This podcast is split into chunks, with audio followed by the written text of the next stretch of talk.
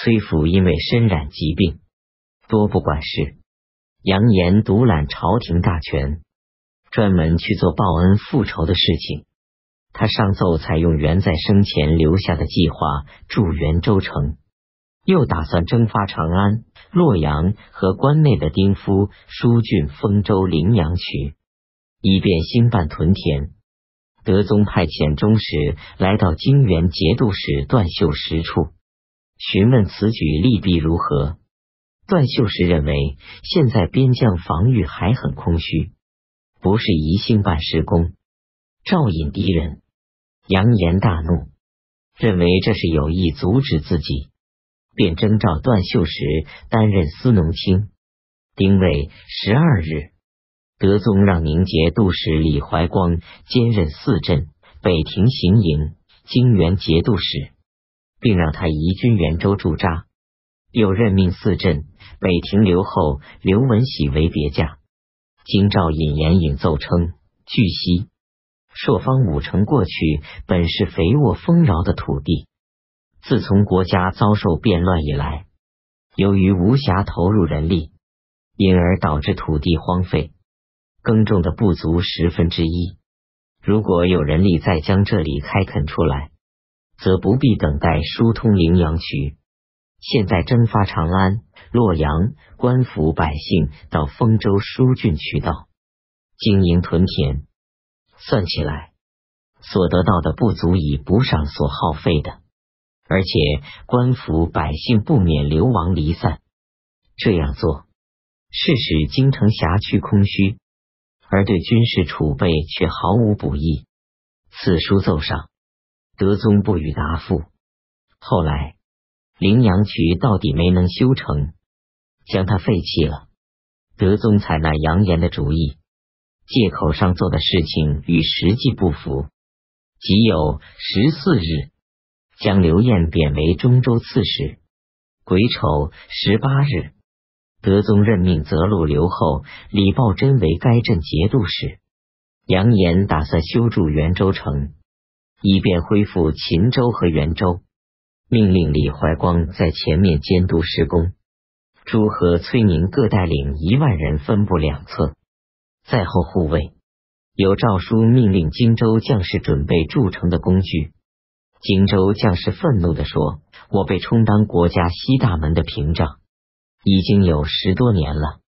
一开始我被屯驻州，才将农桑各业经营起来，可以定居下来了，便又移军屯驻荆州，披荆斩棘。”建立军府，在荆州还没有把座位坐暖，又被丢到塞外。我被到底犯了什么罪，以致非要遭受如此对待呢？李怀光刚刚当上宁节帅，便杀掉了温如雅等人，军令十分严厉。及至李怀光兼任泾原节帅，各个将领都很恐惧。他们说：“那五位将领到底犯了什么罪？”而要遭受杀戮。现在李怀光又来到荆州，我辈怎能不忧虑呢？刘文喜乘大家心中不安，占据了荆州，不服从诏命，还上书要求再派段秀实来当荆州节帅。如果不能派段秀实来，便派朱来。癸亥二十八日。德宗任命朱兼任四镇、北庭行营、泾原节度使，替代李怀光。三月，翰林学士、左散骑常侍张涉收受前湖南观察使新京稿钱财的事情被发觉，德宗很生气，准备依法承办。李忠臣身为检校司空，同平张氏，奉朝请，向德宗进言说。陛下贵为天子，然而天子的老师却因为缺少钱财而犯法。依我愚见，这并不是老师的过错啊。德宗的态度缓和下来。辛未初六，将张涉罢免还乡。新京镐因私愤用杖打死不取，有关部门奏称新京镐犯了死罪。德宗打算按有关部门的意见办。李忠臣说：“新京稿早就该死了。”德宗问他此话怎讲？李忠臣说：“新京稿的父亲和兄弟都战死了，只有新京稿至今还活着，所以我认为新京稿早就该死了。”德宗心怀连续之情，将新京稿降职为诸王师傅。李忠臣利用时机挽救人命，大多如此。杨延霸除了度支转运使，命金部、仓部来代替。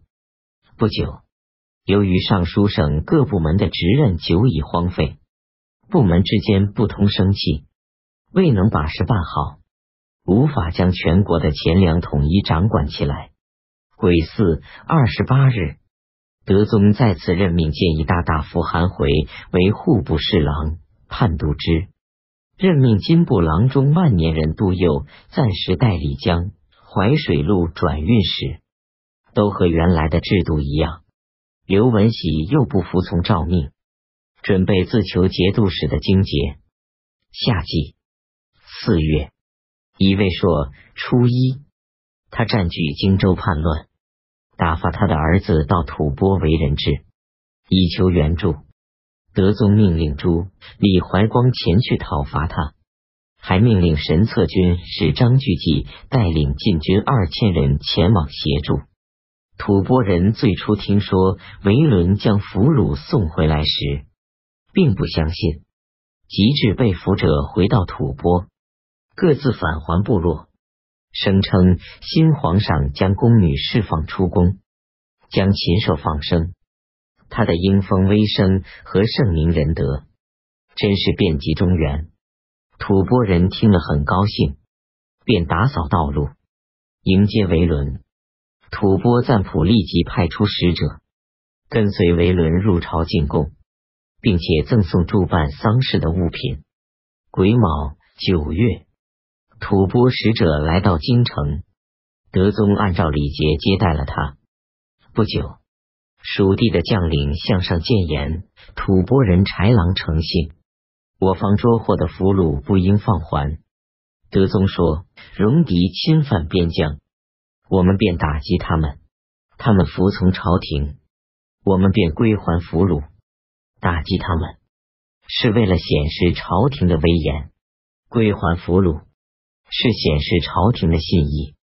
假如不能将威严和信义树立起来，又怎能安抚边远各族呢？德宗命令将吐蕃俘虏悉数放还。代宗在位时期，每当大年初一。冬至、端午，皇上的生日，州府长官争着在定额赋税之外，争着向朝廷进贡，进贡多的便能得到皇上的欢心，武将和奸猾的官吏便借此侵吞百姓的财物。癸丑十九日是德宗的生日，德宗对各地进贡概不接受。李正吉、田悦各献细绢三万匹，德宗悉数拨归度支，以此代替两处应纳的租税。五月戊辰初五，德宗任命维伦为太常卿。已有二十二日，再次派遣维伦出使吐蕃。维伦请求德宗亲自撰写盟书，与吐蕃结盟。杨炎认为德宗与吐蕃赞普地位不对等，请求同郭子仪等人撰写盟书上报德宗，再由德宗批准。德宗听从了他的建议，朱等将刘文喜包围在荆州，堵塞了荆州出入的通道，但又关闭营垒，不与刘文喜交战，长时间不能攻克荆州。当时正值天旱。征发粮草，输送给养，使得朝野内外骚动不安。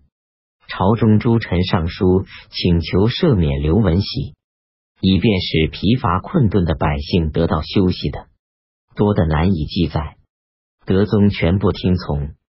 他说：“连个小小的忤逆之臣都不能铲除，还拿什么来号令全国？”刘文喜让部将刘海滨入朝上奏。刘海滨对德宗说：“我是陛下在范邸时的部曲，怎肯依附叛逆之臣？我一定要为陛下将刘文喜斩首示众，并献给朝廷。但是刘文喜现在所希求的不过是当节度使而已，希望陛下暂时满足他，刘文喜必然会懈怠，这样我的计谋便能够实施了。德宗说：“爵号与车服不能随便借给人，你能立刻效命固然很好。